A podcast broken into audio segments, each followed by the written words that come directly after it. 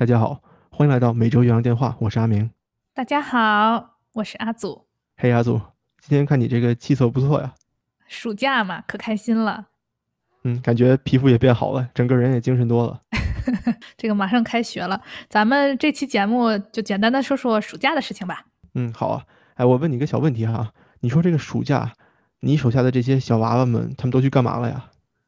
哎，这是个好问题哈。就是我知道呢，有一些是，比如说父母有这种生意。比如说像包工头这种的哈，就你知道美国这种 house 比较多，所以这种房屋建设啊、房屋维护做挺多的。然后他们就跟着家长的这些工作，然后他们也去做一些帮手，所以对他们来说也是一种打工，他们也可以挣钱的。然后还有一个特别流行的暑假工作，就是做这种救生员，就是这种一般是泳池旁边的救生员 lifeguard。哦，这个我也听说过。你像我们这种游泳不好的话，就希望救生员能多一点。救生员能多一点，多能帮助你吗？我觉得像我这种人溺水了，估计得两个人把我抬上去。对，真是，而且说实话，这工作挺严肃的哈。我今年看到新闻还说，美国今年夏天出现了这种救生员短缺的现象，也就是说可能供不应求。哎，这个还是挺有意思的。你觉得为什么这个救生员会短缺呢？嗯，我了解哈，加我猜想，一方面就是说现在稍微稍微这疫情过去一点，夏天又来了嘛，那人们就迫不及待的想出门，或者说啊做一些户外的这种比较安全的活动。我还看说有一些房屋建设呀，他们在增建游泳池，就可能有一些家里啊其实有个后院，但是他没游泳池，但是今年呢想我出门也出不了，那我自己在家建个游泳池吧。但是其实嗯，比如说你今天家里有游泳池，然后你要开一个 party 在家里。嗯，然后很多客人来你这里啊游泳啊戏水，按道理说哈，这个我还不太了解法律的要求，但就是说你应该有一个啊救生员在旁边，这是一个必备。哦，我明白了。假如说你有一个池子，对吧？然后你邀请一群人来，那么应该来说是要配备一个救生员的，以防有人意外落水，对吧？但是阿祖，你说哈，这个救生员一般都是什么人在做呢？因为我见过的都是那些很年轻的小小的小姑娘去做。你怎么只看到小姑娘了？说实话，我碰到的救生员呢，都是小伙子。小伙子一般都是，比如说高中生特别多，还有大学生这一类的。因为像你刚才说的嘛，就是也需要力量。那万一就是这这人挺沉的，或者怎么样了，我需要我去救援，需要体力，可能小伙子也多一点。可能咱俩的视角不太一样哈。哦，我刚才说的是小小子和小姑娘嘛，都说了。哦哦哦，好好好好好好。你看你这个人就对我有偏见。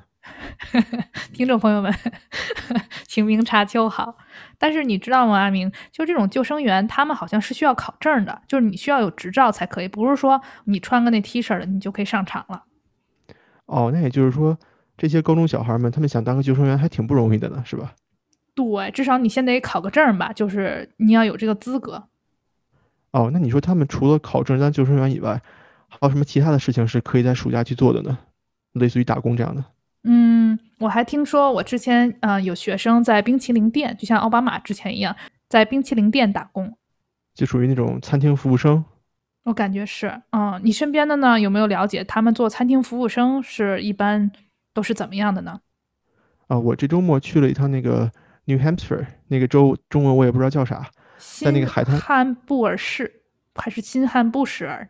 好像叫新罕布什尔州吧，中文。嗯嗯。我我们在这个海滩旁边上就坐了一下嘛，然后海滩的那个停车场旁边有一个那种小的 lobster shack，就是一个小棚子吧，它是卖那个龙虾卷的，我们就进去了。在买龙虾卷的时候，我就会发现说，哎，这些给我们卷龙虾的这些服务员好像都岁数特别小，都是好像十四十五岁的小姑娘，就这样的，一看就是可能是高中岁数的呀，或者说是呃高中进入大学这个间隙来打工的嘛。当时我还在想呢，说你们这些姑娘平常在家都做饭不做饭？做出来的这些龙虾卷到底好不好吃？结果拿出来发现还挺好吃的。也就是说，餐厅嘛，但是对，也就说嘛，餐厅服务生啊，厨师啊，这也可能是一个呃暑期工作的一种选择吧。那阿明，你说哈，咱们就比如说出门的时候会看到这种青少年在做餐厅服务生，但是对于咱们的年龄层，其实身边有人就是在他们小的时候做过餐厅服务生哈。但是我听到最多的一个就是他们会说，就是因为他们做过餐厅服务生，所以他们对这个行业特别了解。一方面是说特别能体会啊这个服务生的辛苦吧。另一方面也是，就比如说，就比如说我出去吃饭的时候，他们这种以前做过餐厅服务生的人就说：“哎，那这个你有没有带这个现金？”我说：“为什么呀？这个小费咱们不刷写在卡上就行了吗？”然后他说：“这样对这个服务生方便一点。”我就觉得他们有这种人生经历吧，就特别。更有共情能力，然后他也会在未来的生活中可能多给这些现在做服务生的人多一些便利。就比如说在给小费这方面，你要是给现金的话，会比你啊写在卡上，对于这些服务生来说，就是这个钱拿得更容易一些。哦，原来是这样，那我还没听说过。我知道身边的朋友就是那些比如说亚裔的二代移民哈，人家有的爸爸妈妈是可能从比如说韩国呀、日本啊、中国过来开餐馆的，他们跟我说他们的暑期在餐厅打工那都是白打的。自家的这个生意，那叫你来打工，你哪那么多废话呀？就过来白干呗。那这就是相当于帮家里忙，对吧？嗯，是的。但是你看他们这些人说的时候，他们有怨言吗？他们可能内心比较有怨言吧，没有说出来。嗯。不过说实话，就是我碰到过这种呃移民类型的美国人，我感觉他们更多也是会很理解，就是这是我对家庭的一个责任，就是我父母来这儿也挺不容易的，所以就是我也希望尽可能能帮吧。就可能说在十几岁当下没有这样深的理解，但是到后面都会明白吧。嗯，对，你看，除了这个在家族产业或者在这个餐厅打工以外，哈，我身边还看到过的呢，有一些可能是怎么说呢，更专业一点的这种打工机会。比如说在学校里面的图书馆，你在那坐台啊，帮助人家是吧拿书啊，或者说在医院，可能有的时候会做志愿者。比如说我当年在大学的时候，我就做过那种医院礼品商店的志愿者，就是给人家卖花啊、卖糖，是吧？还有呢，就是更专业一点哈，像比如说大学的实验室，有一些那种高中的小孩，他可能对于这个科学方面比较感兴趣，对于研究比较感兴趣，嗯，他们可能就能够通过某种方式、某种项目，从高中联系上大学的实验室去做一些实验呀。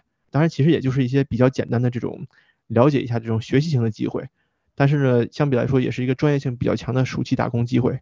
当然，除了这些以外，哈，在社会上我还看到过有一些更多的像是卖苦力啊，就是卖力气这种活儿，比如说超市收银，嗯，咱们在这个超市买菜的时候看到很多这种收银的小孩儿，或者这些帮你装篮子、装菜的这些小孩儿，他们都是高中生出去打工的。嗯，还有呢，就是在我听说的哈，在这个亚马逊的一些配送中心。他们有的时候呢也会来招这个高中的实习生，当然这个就是是吧，工作压力很大。亚马逊你知道是吧？血汗工厂，嗯，工作压力真的是非常大的。比如说一个员工他可能嗯工作一宿吧，可能需要分发嗯大概一千个这种包裹这样，也就是说工作压力还是比较大的。那这些呢就是相当于是校外这种苦力型的卖力气的这种暑期打工的机会。嗯，就是其实，在美国这几年，我有时候看到这些啊青少年十几岁的人，他们去打工哈，做这些事情，我就会想说，那咱们十几岁的时候都在干嘛呢？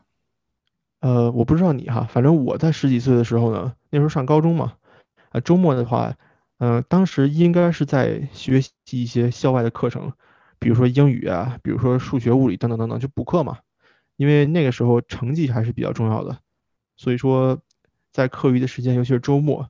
当然是需要上课的，而且说实话哈，你看咱们这种就是考了美国的这些考试，然后能留学出来的孩子，如果你不在这个周末或者课余时间去努力的学习英文呀，学习人家这种考试，我觉得咱可能都考不出来，所以也没办法。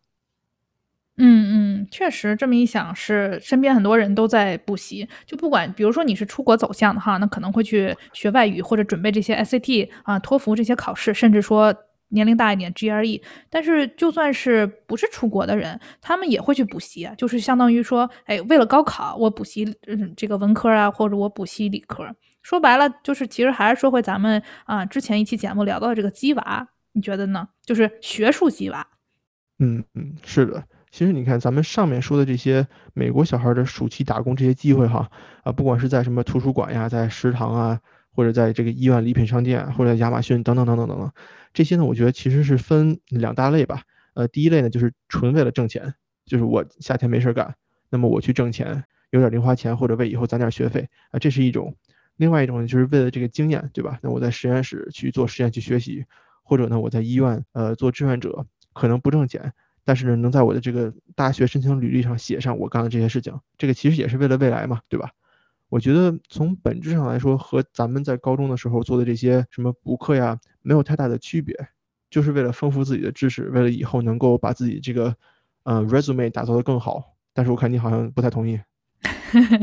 举起了我的小手。嗯，我同意，就是说，如果你只是想说把简历更好的话，这种嗯打工的选择可能会专业性更强一点。对吧？或者说这种呃社会利益感更强一点，比如说我去医院做一些志愿者，或者我去什么养老院，就这种。但是咱们刚才说说了一些就是人力类别的，比如说救生员啊、收银啊，你去打包裹，就这些事儿，我觉得跟简历其实隔得很远。而且刚才你也说到了钱嘛，其实这是我的生活观察哈，我就是觉得他们更多更多，其实这个暑假打工是为了钱。为什么为了钱呢？因为第一方面就是，嗯，在美国这个家庭一般都会稍微比较大一点，就是一两个孩子都算少的了，一般家里可能有三四个孩子。那么也就是说，在未来，尤其在这个啊西方观点里，对吧？就十八岁你就该 move out，你就该出去了。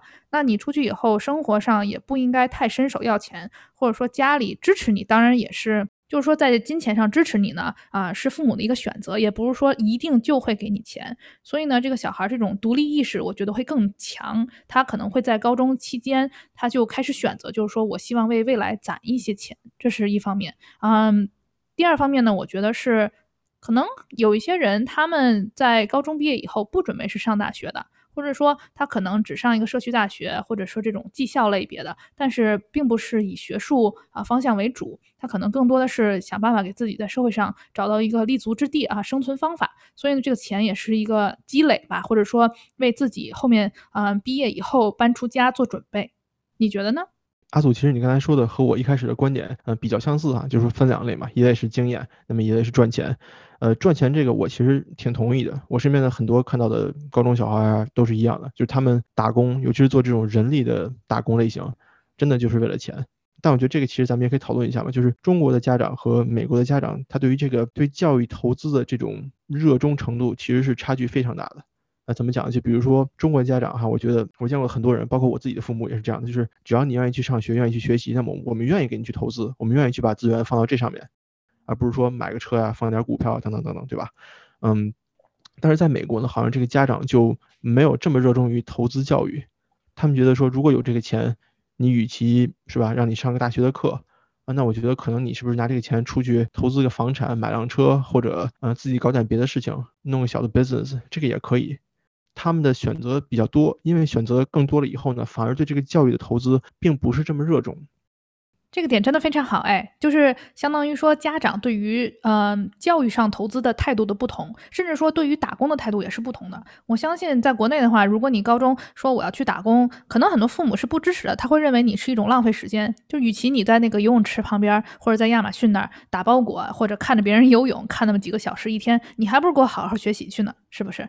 嗯，对。啊，这是第一点哈。那第二点，阿祖，我再跟你分享一下。我想你作为高中老师，肯定也特别理解，就是中国和美国这个教育的开销其实也是不一样的。举个简单的例子哈，就是你看中国，我听说哈，我我没在中国上过大学哈，我听说，比如说你在中国上大学的话，可能你一年的学费是几千块钱，是这样吗？对对对。那我觉得在中国几千块钱的话，不管你是去去借呀，或者去挣，还是比较容易挣回来的。但是在美国，不管是私立大学还是公立大学，当然公立的要便宜一点哈。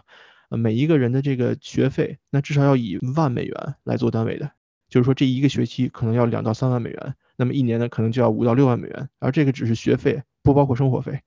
那么呢，就是因为这个，很多的学生如果家长不给掏钱的话，他是负担不起的，而且他不但负担不起的，很有可能还要向联邦来借钱，就是 student loan 要借贷。我听说过的就是像有些，比如说。读博士的，或者比如说读医学院的同学，因为这个时间非常旷日持久嘛，很博士啊或者医学院，他的时间可能是要五六年、七八年甚至十年。那么因为他们要读这么长时间的学，他们借来这个钱呢，很有可能到工作了以后很多年都还不起。或者说我听说最可怕的例子就是，有一个人他借钱上了大学，等他闺女上大学的时候，他的那个借贷还没有还完，是吧？就这种负债的压力还是非常大的。所以我觉得这个也是。很多美国人他不觉得说我应该往教育上去投资，嗯，可能有这么一个原因。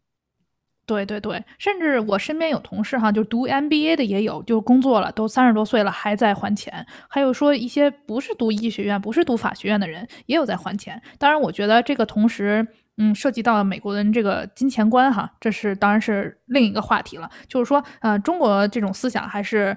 多以存钱为主，或者大家比较看重储蓄的这个概念，但是美国人相对来说更强调这种花销、享受的概念，所以这个对，当然这个是另外一个旁的事情了。嗯，阿祖说的没错哈。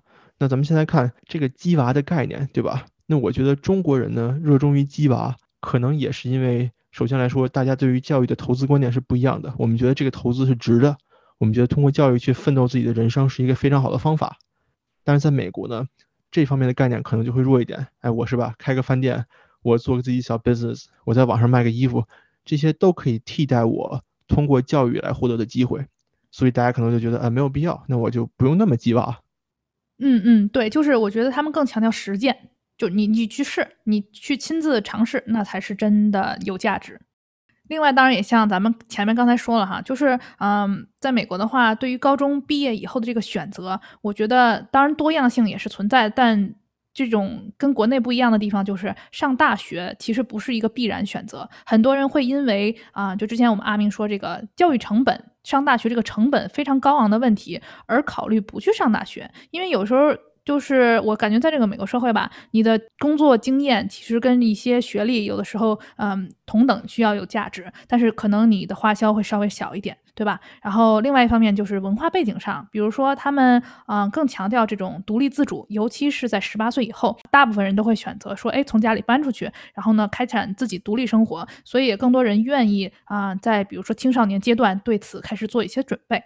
所以其实很有意思哈，你看咱们这个二零二一年的暑假也快过完了，咱们正好也是啊，按照踩着这个时间点儿说一说这个事情。就其实说是鸡娃吧，但有一些咱们跟上一次节目也聊了哈，有些是学术鸡娃，有一些这种可能是生活鸡娃，其实都是不同的方法。但是谁不是为了自己的生活过得更好呢？就是 为了未来的一种拼搏，是不是？你看咱们这个暑假马上就要结束了啊，你也要恢复工作了，学生也要来上学了。咱们也尽量呢多跟大家聊一些和教育相关的话题，好吧？好，那也欢迎我们的听众朋友们收听我们以往的这个关于暑期啊，还有这种鸡娃的话题啊，大家可以在喜马拉雅、Spotify、Apple Podcast 还有微信平台找到我们。如果大家想直接和我们联系呢，也可以发送 email 到每周岳阳电话全拼啊 gmail.com。阿明和阿祖，谢谢大家的支持，我们下期再见，拜拜。